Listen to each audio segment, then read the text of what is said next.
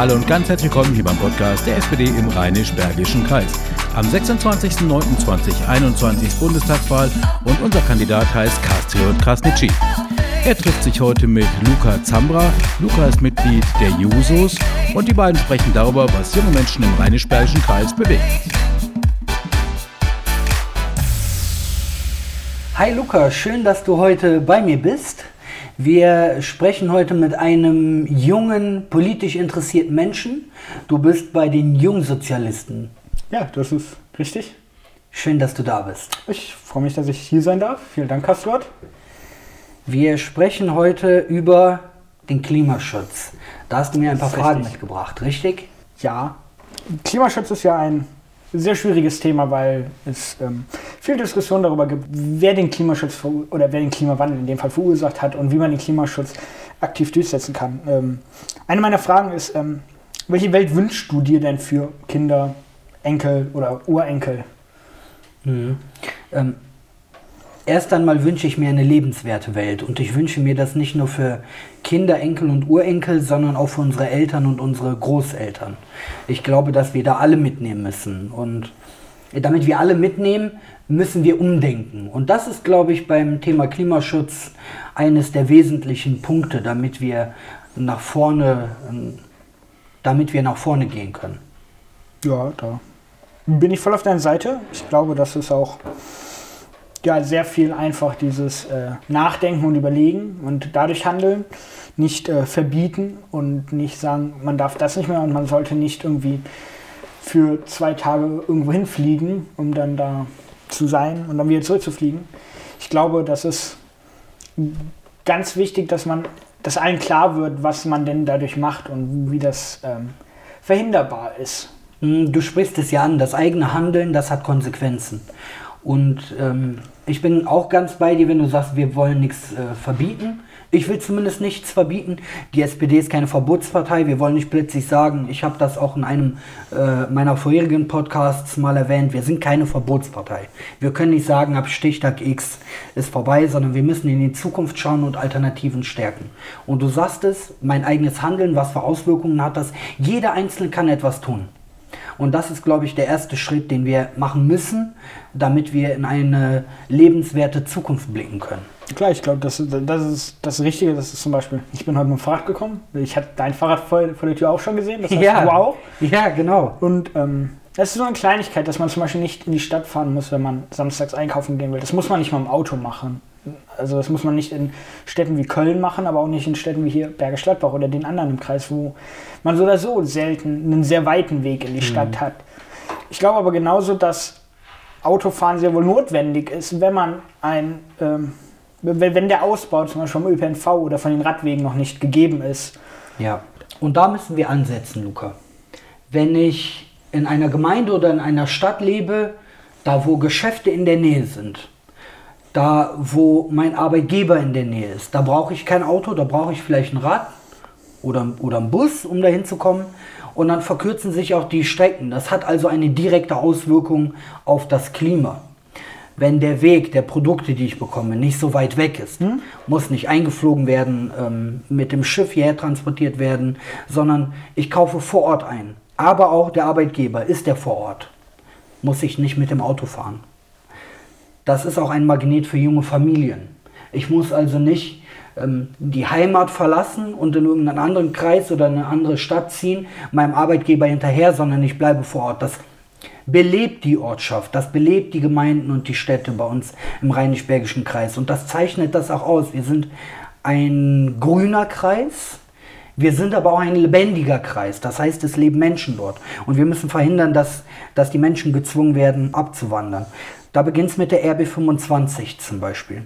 Dass da noch mehr Haltestellen eingerichtet werden, vor allen Dingen in Overath, ähm, aber eben auch die Taktung verdichtet wird. Oder eben die Linie 1 nach Kürten oder ähm, nach Leichlingen. Das sind alles so Dinge, da müssen wir noch stärker werden. Aber nicht nur der Schienenverkehr, sondern auch der Straßenverkehr. Auch eben, wie erreiche ich Burscheid, Kürten, Odenthal, Leichling, Witze, alle Orte im Rheinisch-Bergischen Kreis. Und das geht nur, wenn wir noch stärker mit dem Ausbau sind. Ja, ich glaube auch, das ist nee, ganz wichtig. Man muss sich auch mal die Frage stellen, ähm, was ist denn die Basis für ein gutes Leben, auch in der Zukunft?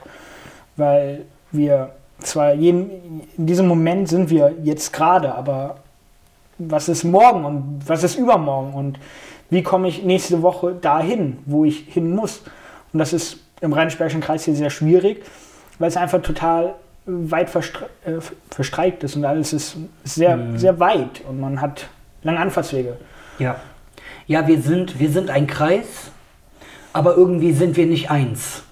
Und das ist schade. Nicht nur, weil wir nicht angebunden sind, sondern es ist auch schwierig, äh, sich für jemanden, ich sage einfach mal pauschal aus Wermelskirchen, sich mit jemandem aus Bergisch Gladbach zu identifizieren, weil das sehr weit verstreut ist und da entsteht kein, auch kein Zusammengehörigkeitsgefühl. Und da müssen wir ansetzen. Wir dürfen nicht vergessen, Straße ist wichtig, aber Schiene und Radwege dürfen dabei nicht außen vor gelassen werden. Wir müssen noch näher zusammenrücken. Wir sind ein Kreis, warum auch immer das historisch so ist, das spielt gar keine Rolle. Wir sind der Rheinisch-Bergische Kreis und wir müssen näher zusammenrücken, damit wir gemeinsam in eine bessere Zukunft schauen können und gemeinsam für eine bessere Zukunft arbeiten können. Ähm, zum Beispiel hier, wir haben Bergisch Gladbach und Bensberg, früher zwei Städte, mhm. heute eins. Und das müssen wir irgendwie auf Kreisebene hinkriegen, dass man, das zwar nicht als eine Stadt ist, aber dass man sich als Kreis sieht und ähm, man vom einen Kreis zum anderen kommt, ohne irgendwie erstmal sechs Kilometer durchs mhm. Grün zu fahren und dann mhm. denken, okay, jetzt bin ich ganz woanders. Mhm. Das ist dieses, was der Kreis auch widerspiegelt, das muss oder sollte überall ähnlich werden und man sollte sich überall wiederfinden im Rheinisch-Bergischen Kreis. Das sehe ich jetzt noch nicht. Ich auch nicht. Und das, das ist schade, dass das so ist. Wie gesagt, wir müssen näher zusammenrücken. Wir sind ein Kreis aber leider keine Gemeinschaft. Ich kann es leider nur wiederholen, aber ich glaube und ich bin zuversichtlich, dass wir das in Zukunft hinkriegen können. Ich möchte aber und ich glaube, dass gerade junge Menschen, weil ich möchte es nur mal erwähnt haben, ne, Fridays for Future zum Beispiel, da werden wir wahrscheinlich bei Gelegenheit auch nochmal zusammensprechen mit dir. Ähm, junge Menschen, die sich mit diesem Thema beschäftigen, wissen, dass das eine Riesenherausforderung ist für die Zukunft. Und ich glaube, die wissen auch, dass das nicht mit einem Fingerschnipsen erledigt ist, sondern das ist harte Arbeit für die nächsten Jahre und Jahrzehnte. Wir dürfen nicht plötzlich sagen, wir verbieten irgendetwas oder wir schwatzen den Leuten irgendwas auf, weil da hängen oft auch Arbeitsplätze dran. Ich kann nicht plötzlich irgendetwas umsetzen und sagen, zack, das ist dann so, weil das funktioniert nicht. Wie gesagt, ich habe Vertrauen dass junge Menschen und ältere Menschen im Rheinisch-Bergischen Kreis das sehen, dass wir tatsächlich als ähm, SPD auch die einzige Partei sind, die ein vernünftiges Konzept hat dafür. Es geht leider nicht von jetzt auf gleich. Ich würde mir auch eine schöne Welt wünschen. Aber es hilft nur, diesen Schritt peu à peu wirklich da dran zu bleiben und zu ackern, damit es uns allen in 10, 20, 30, 40 Jahren immer noch gut geht, wenn nicht sogar besser. Hm? Ich glaube, ähm, die, gerade die Corona-Pandemie hat ja jetzt auch viel schon verändert. Ich, ich, ich kenne Anwälte, die sind dann nach New York geflogen, sechs, sieben Stunden lang, um sich da am Flughafen in einen Konferenzraum zu setzen und dann zurückzufliegen.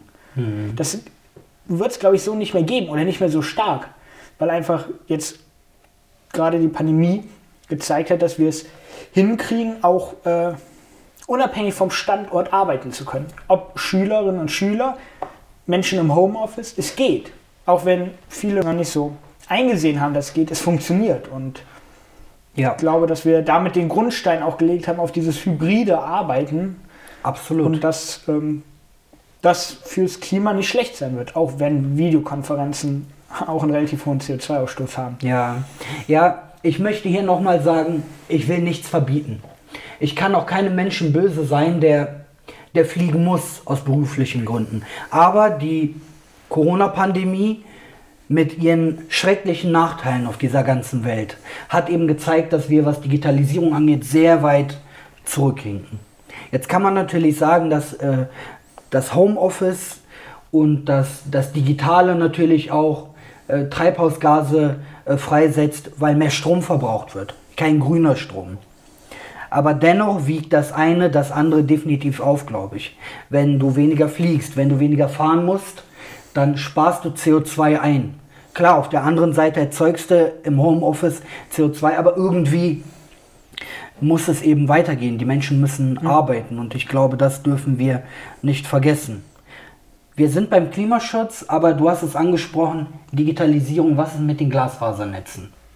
Wenn wir nicht darauf vorbereitet sind, wie wollen wir denn diese Transformation ins Digitale hinkriegen? Was nutzt es mir, wenn ein Mensch aus dem Rheinisch-Bergischen Kreis, ich sag mal Kürten, der fährt nach Düsseldorf zur Arbeit oder nach Bielefeld oder nach Paderborn oder was weiß ich, in irgendeine Stadt, die es da gerade gibt. Und der kann plötzlich nicht mehr zur Arbeit, weil die Situation es nicht zulässt, darf im Homeoffice arbeiten.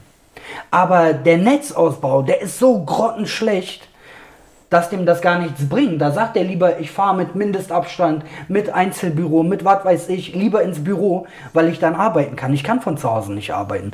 Das eine greift in das andere über und wir müssen den Rheinisch-Bergischen Kreis in seiner Gesamtheit betrachten. Und nicht sagen, Bergisch Gladbach, gut angebunden, ist toll.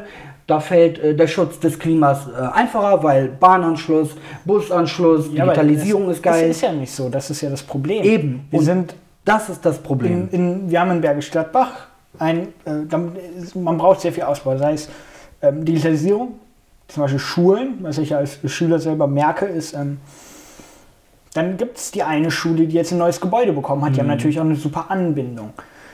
Und, ähm, aber was ist mit den anderen Schulen? Was Ja. ist mit den Unternehmen?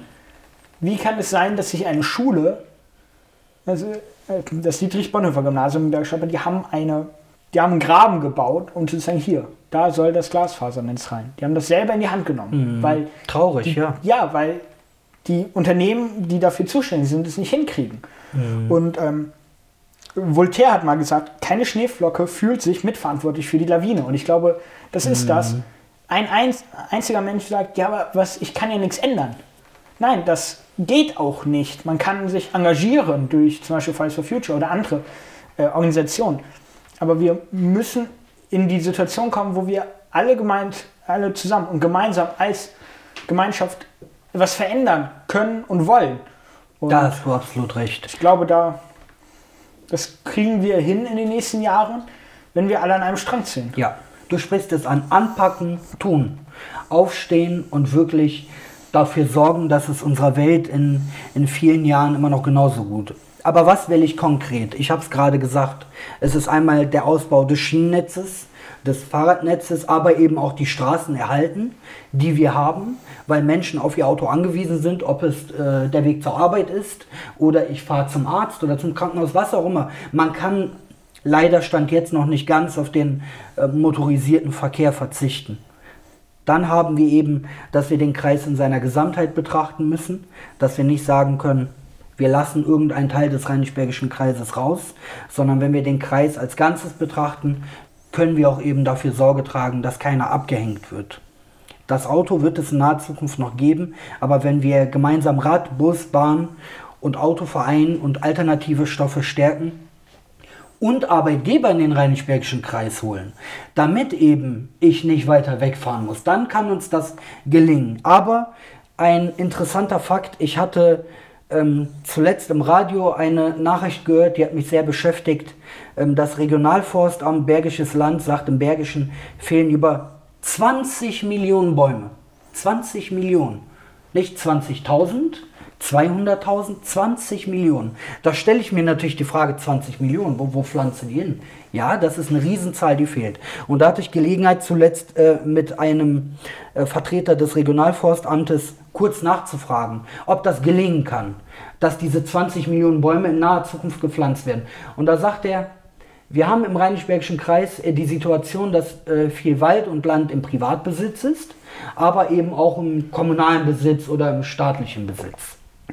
Das heißt, wir als Politiker in Berlin müssen dafür Sorge tragen, dass staatliche Initiativen, aber auch private Initiativen, die es ein Glück im Rheinisch-Bergischen Kreis gibt und die Bäume pflanzen, dass wir die noch mehr unterstützen. Das heißt, wir haben zum einen den Verkehr, wir haben die Digitalisierung und wir haben unsere Bäume, die nicht nur Sauerstoffspender, CO2-Speicher sind, sondern auch für eine lebenswerte Umgebung elementar mitverantwortlich sind bei uns im schönen Kreis. Es ist wichtig, dass der Rheinisch-Bergische Kreis genauso schön und lebenswert bleibt, wie er ist. auch in vielen Jahren. Und da sagst du was, Kassot, das ist, ich, ich bin ja jung und ähm, ich merke das selber, wenn man durch den Rheinsbergischen Kreis fährt, dass man äh, jetzt gerade viele Stellen hat, die sehr kahl sind. Und ich glaube, dass gerade ich und dann auch meine Kinder und ähm, auch deine Kinder und äh, Enkelkinder irgendwann sehen wollen, dass jetzt was erreicht ist. Und ich glaube, das äh, wäre eine ganz klare Sache, die du in Berlin erreichen könntest, dass wir alle zusammen in 30, 40, 50 Jahren durch den Wald gehen können und Bäume da haben, die nicht kaputt sind oder die nicht fehlen, sondern die gepflanzt worden sind. Ganz genau. Ich nehme es mit. Ich nehme es mit nach Berlin auf jeden Fall, weil mir der Rheinisch-Bergische Kreis wichtig ist. Ich lebe gerne hier, aber das geht dir genauso, das geht uns allen. Und weil uns der Rheinisch-Bergische Kreis am Herzen liegt, wollen wir in Berlin Stimmung für den Rheinisch-Bergischen Kreis machen. Denn das ist leider in der Vergangenheit viel zu selten passiert. Das will ich in Angriff nehmen. Schön, dass du da warst, Luca. Danke dir. Danke für deine Impulse. Wir sehen uns bestimmt demnächst nochmal, um über Fridays for Future oder die Probleme der Schüler zu sprechen. Sehr gerne. Ich freue mich aufs nächste Mal schon mal und vielen Dank, dass ich hier sein durfte. Danke dir. Bis bald. Mach's gut. Tschüss.